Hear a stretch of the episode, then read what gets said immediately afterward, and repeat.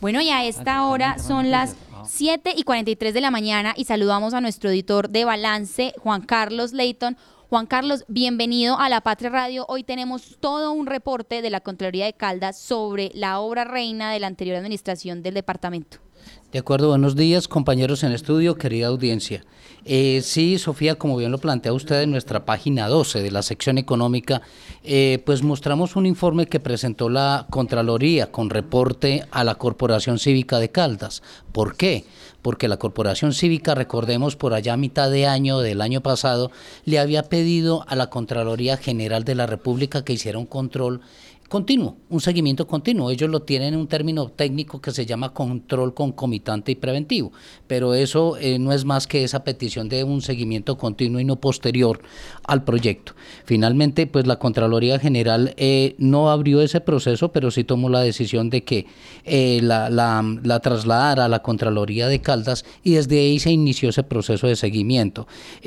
Claro, Sofía, un, un, reporte claro en el sentido de todas las cosas y todos los hallazgos que han encontrado en este proyecto, ante todo, puntualmente el proyecto de las mil viviendas, un proyecto con un, con un desfase, como decimos en nuestro artículo eh, hoy en la página 12, como, como, como decíamos al principio, pues eh, con omisiones, errores, debilidades, eh, problemas de, financieros y hasta posibles sobrecostos, porque hasta en la interventoría se habla de un valor que supera los 512 millones 858 mil pesos del valor inicialmente previsto. Pues estaba estimado en 1.366 eh, millones y pasó a 1.879 millones de pesos. Eh, pero no es lo único. Plantea, pues, digamos, el tema de eh, el tema también en los sobrecostos en contratación por prestación de servicios, la falta de planeación y organización, porque fue un proyecto que estuvo suspendido por un lapso de,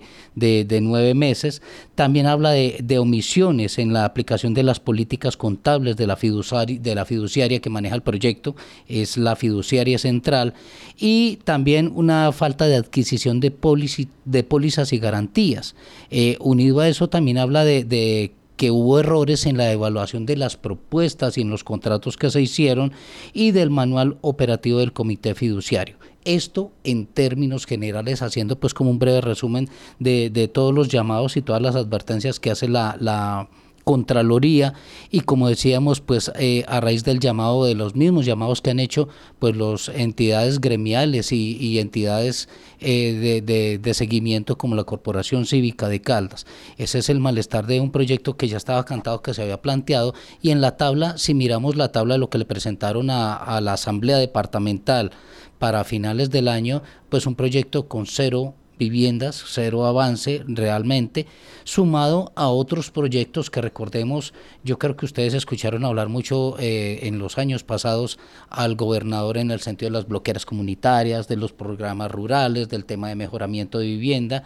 y es un proyecto que en términos generales hablaba de unas 4.000 viviendas. En, en el recorrido pues de los cumplimientos que se le pedían fue bajando esa cifra y terminó en un indicador de 3.548 viviendas, cuyo avance, según el reporte que se entregó a la Asamblea Oficial a noviembre del año pasado, nos falta el reporte ya completo del año diciembre, pero el reporte a noviembre es de un avance de apenas el 17,7%. Esto es el malestar que aqueja, pues digamos, a la corporación y a las diferentes entidades, a, diputados que estuvieron muy pendientes de este, de este debate, incluyendo Mauricio Londoño y em, el exdiputado eh, Camilo Gaviria, que pedía continuamente estos informes. Tenemos la voz de, eh, Sania Salazar, ella es la gerente de la Corporación Cívica de Caldas, que plantea, pues digamos, este informe, este reporte que le entregaron sobre el estado de estas viviendas. Para la Corporación Cívica de Caldas es muy buena noticia que la Contraloría de Caldas esté revisando la ejecución del programa Mil Viviendas, pues luego de que se hicieron varias denuncias sobre posibles irregularidades en, este, en la ejecución de este proyecto, y de que el anterior secretario de vivienda pues asegurara que todo iba eh, sobre ruedas y que, y, que iban a cumplir. Importante acá también es hacerle seguimiento precisamente a las actuaciones de la Contraloría pues para que estas investigaciones lleguen a buen puerto y la ciudadanía pueda saber finalmente qué pasó, en qué quedó este proyecto y eh, pues qué va a pasar, qué va a hacer la actual administración departamental para cumplirles a los caldenses. Bueno, así es, escuchábamos a la gerente de la Corporación Cívica de Caldas, Sania, quien de hecho pues nos entrega este reporte, pero Juan Carlos, cuéntenos un poco sobre lo que dijo el secretario de Vivienda de Caldas actual, Jorge William Ruiz. También hablamos con él ayer hacia el mediodía y el secretario plantea, ayer en la tarde, perdón, y el secretario eh, Jorge William plantea que efectivamente los problemas de planeación que se muestran en este informe, pues es que no hay forma de, de controvertirlo, por decir lo menos. Eh, y plantea pues que ya se presentó un, plan de mejoramiento de seis meses a la Contraloría Caldas. Ese plan de mejoramiento con el fin de, empezar a analizar como esos diferentes proyectos en este tiempo, en este lapso de los seis meses, pero también dice que ya entre las primeras tareas que se hicieron se requirió a la fiducia para que la fiducia a su vez haga ese mismo llamado a las, al contratista o a los contratistas y empezar a mirar ese cronograma de obras, de qué es lo que está faltando. Eh, él eh, explica que efectivamente en el plan que le entregaron de empalme, pues le hablan solamente de 2.000 viviendas. Y es nuestra pregunta continua porque, eh, como lo decíamos ahorita, el balance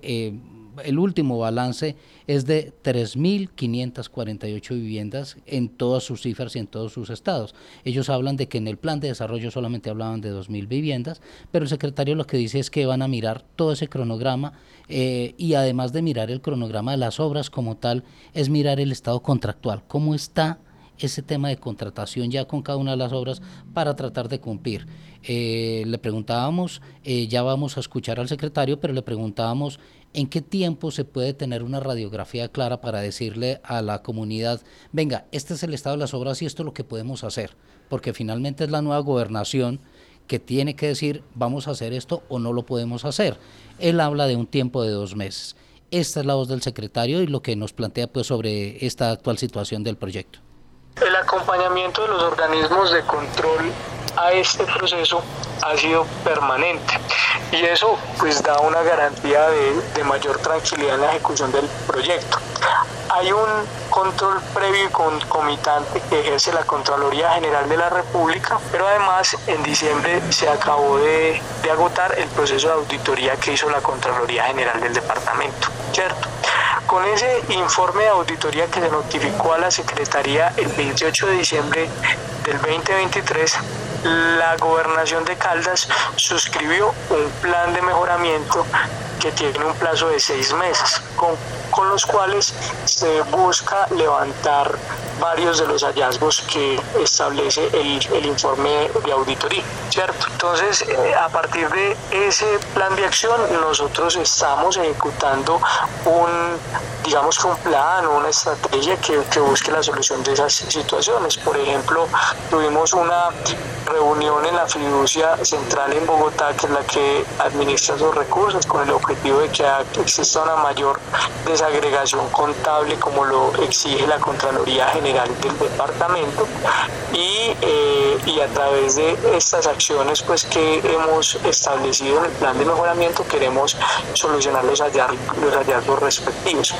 Frente al proyecto a nivel general eh, existe preocupación por las autoridades municipales y por la misma población frente al tema de la ejecución del proyecto, porque es un proyecto que lleva pues mucho tiempo en proceso de estructuración, pero de haber seleccionado también el desarrollador constructor sin que haya un, el, avance esperado en obra en, en, este momento. Por tal razón, lo que hemos hecho, eh, administración entrante, lo que hemos hecho es requerir a la fiducia para que como contratante de este proyecto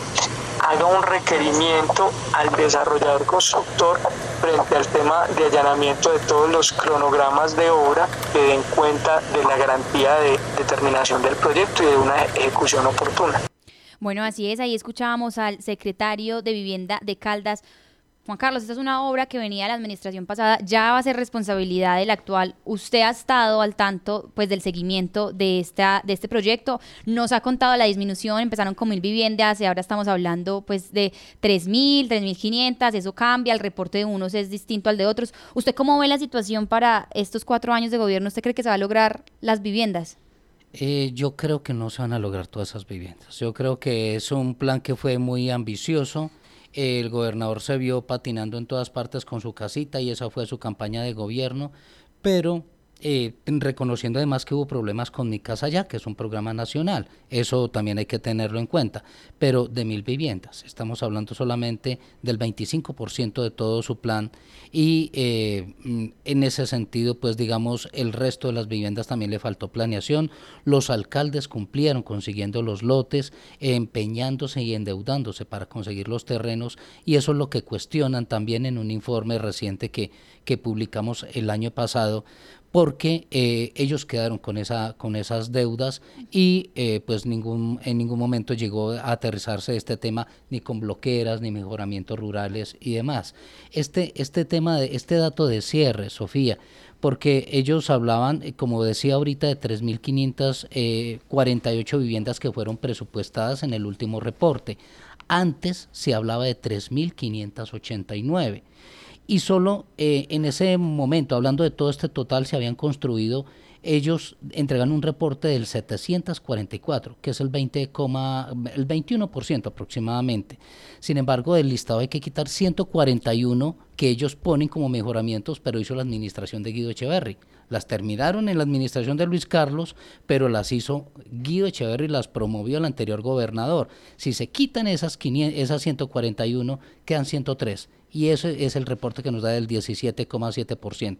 De tal forma que estén o no están en el plan de desarrollo, y era lo que ayer le preguntábamos al, al secretario más tarde o al mediodía, lo podemos escuchar la grabación completa en la, en la última parte, donde decimos, pero está bien, en el plan hablan de 2.000, pero el resto de las viviendas es que están, o, o, se le dijo mentiras a la Asamblea porque fue un reporte continuo que le entregaron a la Asamblea Departamental y es el organismo de control primario de, del departamento. Entonces, eh, pues es preocupante, esperemos que se puedan enderezar, que como dice el secretario, por lo menos puedan salir algunas cifras aterrizadas y decir, estas son las que vamos a construir y esas efectivamente sean las que se construyan por el bienestar de las personas, que como decimos en el título de primera, muchos hallazgos, muchos problemas y muy pocos ladrillos en estas viviendas. Así es, Juan Carlos, muchas gracias por venir a comentarnos y explicarnos el resumen de este seguimiento y por supuesto invitamos a los oyentes a que lean la nota completa en lapatria.com y que estén muy atentos a este